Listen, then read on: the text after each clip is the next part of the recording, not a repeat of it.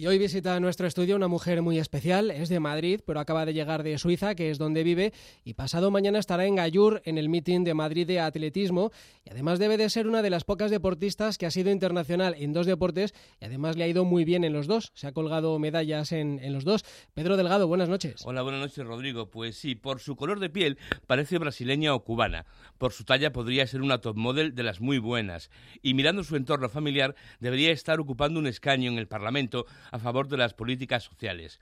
Pero corre los 400, fue alero de básquet, entrena en Suiza, como has dicho, y competirá en el meeting del próximo fin de semana en Madrid. Auri Boquesa trae a nuestros estudios con su adolescente sonrisa el sueño de disputar en Tokio sus terceros Juegos Olímpicos. Hola Auri, bienvenida. Hola, buenas. ¿Cuántas cosas? Ahora ya no sé ni por dónde empezar. Eh, muchas cosas, ¿no? Las que ha dicho eh, Pedro y todas son escrupulosamente ciertas, ¿no? Eh, sí, de, de, hecho sí. Y nada, un placer primero estar aquí. Estoy muy contenta, como bien has dicho, vine ayer de, de Suiza y la verdad es que me suele costar ¿no? poder acompañaros cuando, cuando se me invita, porque ya no estoy mucho tiempo en, en España. Y estoy súper contenta de estar aquí y sobre todo para el meeting de Madrid y para el Campeonato de, de, España. Hemos tenido casi que cazarte al vuelo para poder hacerte esta entrevista, que no es fácil como tú dices. Eh, vas a estar en Gallur este fin de, bueno, este viernes, eh, pero vamos a contar, si te parece, tu historia desde el principio, porque ha dicho muchas cosas Pedro, y seguramente algunos oyentes ahora estén hilando cabos y digan, pero si es Auri, y yo lo he visto jugar en estudiantes al baloncesto. Sí, pues sí. A ver, ahora ya hace, jolín, cuando me pongo a pensar, hace ya de, de eso, lo dejé en 2010 y es que estamos en 2020 ya. Eh, ya no, ya no soy novata en, en esto de, del atletismo. Sí que es verdad que a veces eh, eh, me pongo un poco triste en el sentido de que cuando lo dejé decía, no, mi sueño es ir a, a, a, a Río, eh, 2016 y luego ya lo dejo y vuelvo al, al baloncesto. Y tengo 31 años, no, no me ha dado tiempo porque no he cumplido todos mis objetivos que me gustarían cumplir a nivel deportivo y yo no sé, creo que ya no me va a dar tiempo a volver al esto ni al baloncesto. Bueno, dejaste ya unas medallas conseguidas, fuiste internacional, eh, coincidiste con... Alba con Torres, Laura Nichols, Tamara sí. Valde... Ah, sí, sí. Una, una generación una, de oro, ¿no? Uh -huh, con una generación bastante, bastante potente. Y te iba muy bien con el baloncesto. Eh, ¿Por qué alguien al que le va bien en su deporte decide cambiar? Eh, normalmente uno cambia si, si, no le termina de llenar, si tiene algún tipo de crisis, ¿no? De, fe en ese deporte, pero no es tu caso, ¿no? Eh, ¿Cómo fue lo tuyo? Bueno, uno a medias. eh, a medias porque sí que cuando decidí dejarlo sí que me veía cada vez más lejos de mis objetivos el objetivo del, sueño olímpico con baloncesto. Eh, yo he sido internacional desde pequeñita, desde los 12 años eh, hasta sub-20, que es la última categoría inferior en, en baloncesto. Y la verdad es que contenta, ¿no? Me iba bien, iba cumpliendo ¿no? lo que querían los entrenadores de mí. Eh, nunca he sido muy talentosa en baloncesto, pero sí que tenía las habilidades físicas, ¿no? Para hacer lo que se me pedía.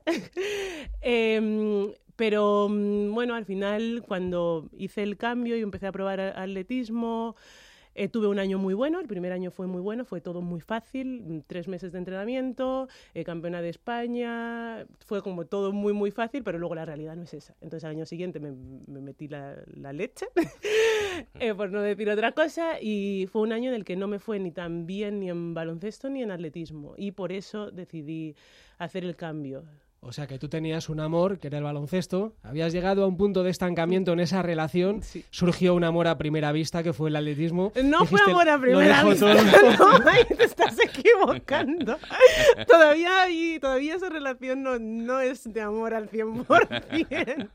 Tienes tus crisis bueno, también, ¿no? Sí, tengo mis crisis. A primera vista no fue, pero sí que surgió, digamos, una posibilidad ¿no? Eh, yo siempre digo que muchas veces tenemos ahí eh, un sueño, ¿no? Sueños que queremos cumplir, nos, nos em ¿no? Decimos este, este, este, este, pero mmm, hay veces que, mmm, puedes llegar a cumplir el sueño o los objetivos por otro camino y eso es, eso es lo que me pasó a mí con, con el atletismo, me dio esa oportunidad. O sea, que tu sueño era ser olímpica, tú querías ser olímpica, eh, el baloncesto viste que te alejaba quizá de, de esa posibilidad, eh, lo has conseguido con, con el atletismo, eh, ¿valía tanto la pena el sueño? Eh, al final era lo que tú tenías eh, en, en, tus sueños desde que eras pregunta, pequeña. ¿eh?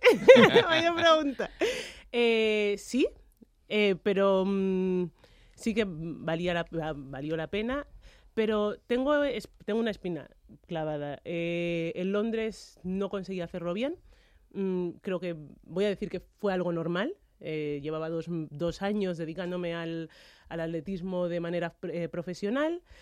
Eh, hice la mínima en la última oportunidad, en el último momento, en el meeting de Madrid eh, Moratalaz, en, al aire libre, y llegué muy desfondada a, Londres. No tenía más. Mi energía se, se, acabó cuando conseguí la mínima, porque la fui persiguiendo durante mucho tiempo. Eh, luego en Río mm, no me salió bien tampoco, eh, mm, no, bueno, por otros motivos. Eh, entra el motivo también de la psicológico, yo creo. Eh, hay muchos más motivos, pero ahí empecé a, luchar, ¿no? Un poco de lo que es no pensar que, que, vas a conseguir ciertas cosas, ¿no? Porque te ves preparado físicamente, pero no las consigues y mentalmente, bueno, pues tienes bajones, por decirlo así. Y ahora mi objetivo, que es por eso me habéis preguntado, ¿lo tienes fácil? Digo, no, porque no lo tengo fácil, pero tampoco no lo tengo imposible. Eh, mi objetivo es hacer todo lo posible para llegar a, a, los juegos, a mis terceros Juegos Olímpicos y hacerlo bien en, en, el mejor estado de forma. Ese, ese ya es mi, bueno, tengo ahora 31 años, es, es mi sueño y yo creo que es a lo mejor no, pero creo que es mi última oportunidad para, para, para, hacerlo, porque tengo otras cosas en mente, obviamente, que no es solo deporte. Y por eso estás ahora en Madrid, para, para correr en Gallur, que, que suma puntos para, para ese reto. Eh, sí que en torno a esto me, me interesa eh, saber una cosa más. Em, hablabas de, de, lo importante de lo mental, ¿no? de lo emocional, em, también lo físico. Eh, cuando uno cambia de deporte, además, un deporte tan diferente en algunas cosas, tiene que haber una metamorfosis física también, tu cuerpo cambiaría. Y también eh, eh, tendrías que amoldar tu mente a pasar de un objetivo colectivo, que es el baloncesto, a un objetivo individual, que es el, atletismo. Eh, ¿cómo, ¿cómo, gestionaste todo eso? Tenía que ser un estado casi de ebullición, ¿no? A nivel de, de físico es, es muy complicado. Yo, de hecho, me costó bastante entender que yo estaba gorda para hacer atletismo, es como, eh, ya, porque siempre he sido la más delgadita, ¿no? A cualquiera de mis compañeras de baloncesto le dices eso y es como, es imposible, pues yo tuve que perder nueve kilos y son muchos kilos para una persona que piensa que está, que está bien. Y eso mm, fue algo, ¿no? Mi, mi, relación con la comida mm, fue un poquito difícil en ese proceso de, de entender que mi cuerpo tenía que estar mucho más seco y más fino. Y luego a nivel entrenamiento todavía me cuesta mucho entrenar. entrenar láctico es muy duro, es muy, muy duro. Eh, es, eh, cuando haciendo un, deporte como el baloncesto, pues te cansas, obviamente. Mm, es, tiene una es exigente también a nivel físico, pero no es exigente a nivel tipo atletismo. Entonces, eh, es una lucha constante, es aprender a sufrir, eh, aprender a, levantarte una vez, otra vez y a seguir ¿no? corriendo cuando tus piernas ya no pueden más y a estar fuerte de cabeza. Y es, es muy difícil, la verdad. Sí, Auri, y dime dos cosas. Eh, ¿Qué te ha dejado el baloncesto? Quiero decir, ¿cuál es actualmente tu relación con, con, la cancha, con las compañeras que tenías, si jugabas con ellas o no? ¿Sigues el básquet por televisión? ¿Qué ha quedado? Eh, el otro día una compañera mía eh, de Suiza me dice, uy, pero siempre que hablo de mis mejores amigas son atletas, uy, son, perdón, son jugadoras de baloncesto, eh, la, la, gran mayoría siguen en mi vida. El, el, baloncesto me ha dejado muchas personas y me ha dejado muy buenas relaciones. De hecho, a día de hoy estoy bueno, en un proyecto de educación en valores a través del deporte niños que están en acogimiento de residencial y yo siempre pienso en la importante que es tener una figura eh, deportiva, en este caso un educador deportivo, eh, que puede ser un referente para ti, ¿no? Y el hecho de, construir también eh, un ambiente seguro, de diversión y que esté relacionado al, deporte. Y en ese proyecto también hay una vinculación ¿no? de la Fundación Estudiantes. Eh, sí, el proyecto está financiado por la Agencia Española de la Protección de la Salud en el Deporte, la EPSAT, eh, y eh, la Fundación Estudiantes es padrino del, proyecto y además ahora el próximo martes tenemos una actividad súper chula, no sé si por si queréis estar invitados, que lo vamos a hacer ahí en el, en el centro de los niños. Eh, va a venir la fundación con cinco jugadoras del Movistar Estudiantes, una de ellas Mariana González, que es de, mis mejores amigas, y haremos ahí una actividad eh, que se llama Juega Superarte, eh, ahí con ellos. Sí, quería preguntarte justo eso, ¿cuál es tu, em, tu actividad personal dentro del, del proyecto Deporte para la Vida? Quiero decir, físicamente, ¿qué haces ahora? Y hablabas antes de otros planes. ¿Y qué piensas hacer en un futuro? El, el proyecto Deporte para la Vida, eh, de hecho, fue mi, trabajo de fin de, grado eh, y tuve la suerte de que al exdirector de la agencia le, gustó muchísimo porque, claro, al final no solo hay que dedicarse, de hecho, la agencia a día de hoy no solo se dedica a, a los controles ¿no? antidopaje, sino hay una parte de investigación y hay una parte de promoción del deporte y de los valores eh, positivos del deporte. Eh, yo soy trabajadora social. Hice un máster con la UCAN de Desarrollo Social y ahora estoy haciendo un máster con la UNED de Acción Socioeducativa con colectivos vulnerables.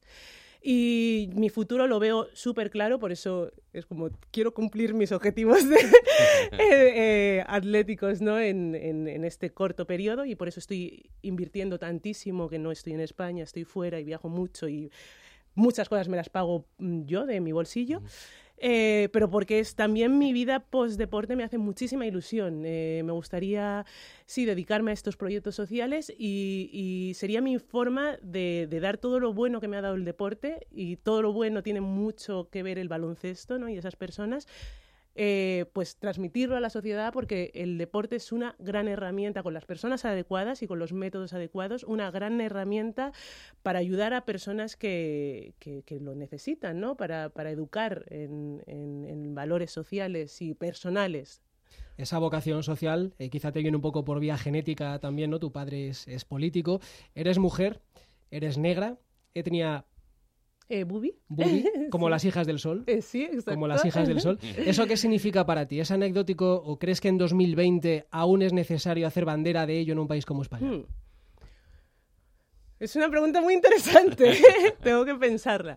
Em, a mí es algo que, bueno, es algo que va en parte de mi identidad. De hecho, ahora porque no me cabe, he cambiado cosas y ya no me cabe en mi esto de Instagram, pero siempre lo ponía española con sangre bubi, porque soy española, aunque a, muchos les pesa y les seguirá pesando, pero yo eh, he, nacido y me he criado en España. Soy negra y muy orgullosa de estar negra, porque cuando dices española, luego también los negros también te dicen, ¡eh! ¿Sabes? Y es como, no, no, yo no estoy renunciando a nada que tenga que ver con, con mis orígenes afro. Eh, soy bubi y muy contenta de estar y orgullosa de ser bubi. es la etnia que son mi, madre y mi padre y cómo ellos han crecido. Anecdótico, diría que un poco. ¿Por qué? Porque claro, al final, eh, bueno, yo en España no me puedo sentir española al 100%, en África no me puedo sentir africana al 100%, porque es como, ¡ay, sí, pero estás muy europeizada tú! Y me hice un, un, test de estos de ADN, de MyHeritage, eh, y salió que esto a mi padre no le gustó mucho, 60% nigeriana. Y digo, jolín, 60% nigeriana, 20% keniata. Eh, es, es, anecdótico, ¿no? El hecho de, de, querer sentirnos solo de un lugar y decir, no, ahora hay muchos conflictos eh, en la actualidad de, de este tipo. Es como es un poco incluso absurdo, ¿no? Decir, yo soy tal, tal, al 100%, ¿no? no, es imposible, de hecho. Pudiendo sentirte de muchos lugares, ¿para qué te vas a quedar solo con uno? Exacto, exacto. Y esa riqueza, ¿no? Que, que tiene el, el, hecho de, bueno, el mundo es muy grande, eh, la globalización a mí me parece un fenómeno con pros y contras, ¿no? Pero con más pros que, que contras, por supuesto, pero lo tenemos que aprender, tenemos que seguir aprendiendo a entender. Vamos a acabar, Auri, que, como entre otras cosas eres madrileña, eh, vas a correr en Madrid, eh, en, tu, en tu ciudad, eh, en, una de tus ciudades. todo está lleno, el aforo está vendido. Ya, en me ha dado un poco ¿qué de significa eso para ti? ¿Cómo rabia? Me ha dado rabia? No, me ha dado rabia porque mis amigas se quedan sin ir. Mariana se, se, queda sin ir. Pero es algo, ¿no? Lo decía cuando, cuando, porque pregunté, digo, ¿pero realmente se han acabado las entradas? Y me dicen, sí, Auri. Digo, qué, qué pena y qué alegría, ¿no? Eh, es algo porque yo me acuerdo hace dos años eh, la gente en Madrid se fue cuando estaba en el triple salto, eh, que bueno, atletas como Nelson Évora ahí no saltando, la gente se iba. Yo creo que en España no tenemos cultura, tanta cultura atlética que no sea fútbol y es un buen síntoma que hayan conseguido que, que Gallur se, se, llene, lo fue con Valle Hermoso también en, en verano y, me, me, pone muy contenta el hecho de que se vaya se siga intentando, bueno, se intente, ¿no? Que, que, la gente vea más el atletismo, nuestro esfuerzo, y no solo cuando ganamos, porque cuando ganas es muy fácil, ¿no? Cuando ganas todos están ahí, aunque no te conozcan, están ahí, pero eh, hay, que ver más la realidad del deporte, ¿no? El día a día, todo el esfuerzo, y luego que son, hacemos cosas, y, suena, puede sonar un poco prepotente, pero hacemos cosas que, que son, ¿no? El récord del mundo, este de, de, de, de 6.18 en en, Pértiga. Son cosas que, son inhumanas, ¿no?